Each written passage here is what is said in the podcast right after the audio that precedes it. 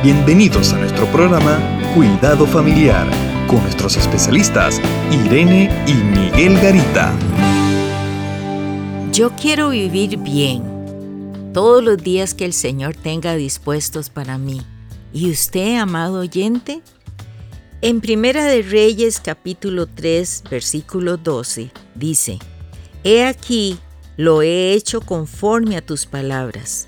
He aquí que te he dado un corazón sabio y entendido, tanto que no ha habido antes de ti otro como tú, ni después de ti se levantará otro como tú. Es interesante esta promesa de Dios. Dios la cumplió con Salomón.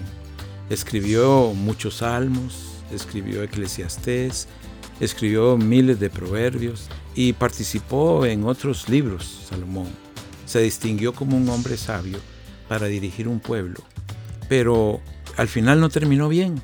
Su propia vida tuvo tremendos conflictos, terminando mal. Y yo creo que la historia de Salomón nos refleja a veces muchas personas que tienen una vida exitosa, son grandes estadistas, son personas que han desarrollado una empresa muy grande, son personas que son reconocidos a nivel mundial por algún logro que tuvieron muy importante, pero cuando uno analiza la vida personal, cuando uno analiza la vida familiar, son un desastre. Sí. Entonces uno se queda pensando, Dios le dio a Salomón lo que él pidió, una sabiduría para dirigir el pueblo, pero no para la vida de él. Interesante. Y, este es un punto muy importante porque a veces, gracias a Dios, mucha, tenemos la, posibilidad de pedir sabiduría, pero mucha gente vive mal porque no busca la sabiduría de Dios. No quiere eh, pensar bien su vida. Sus prioridades no están adecuadas a su vida. Quieren agradar a otros o quieren vivir siempre pensando cómo puedo hacer para quedar bien con otros, pero no cuando, para su propia familia.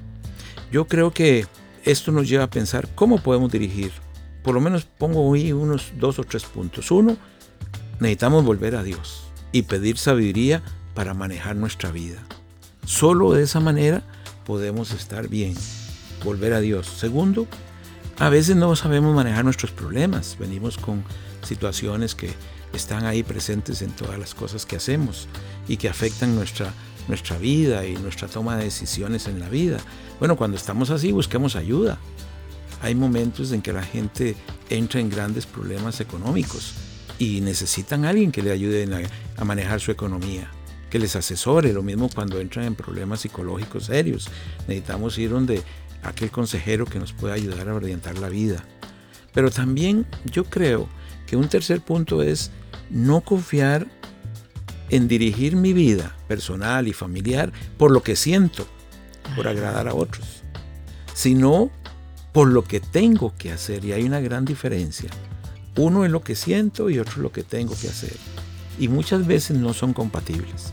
Siento que quiero dirigir la vida sintiéndome muy libre, muy hacer lo que yo quiera, ¿no?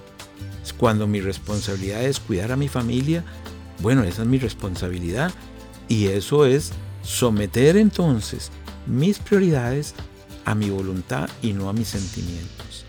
Porque cuando vivimos a los sentimientos, los sentimientos son engañosos y tenemos muchos problemas. Porque hoy nos sentimos bien de ganas de hacer una cosa y mañana otra.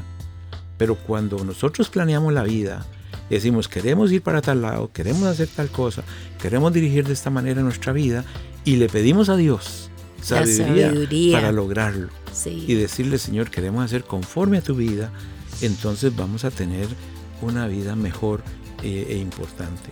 David, su papá, se lo había dicho a Salomón cuando lo llama y le dice, ya voy a partir.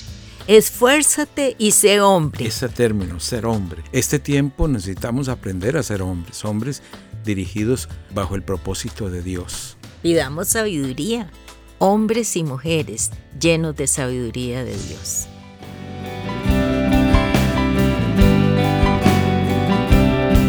Contáctanos a www.mesoamericaregion.org, sección Cuidado Familiar. Te esperamos.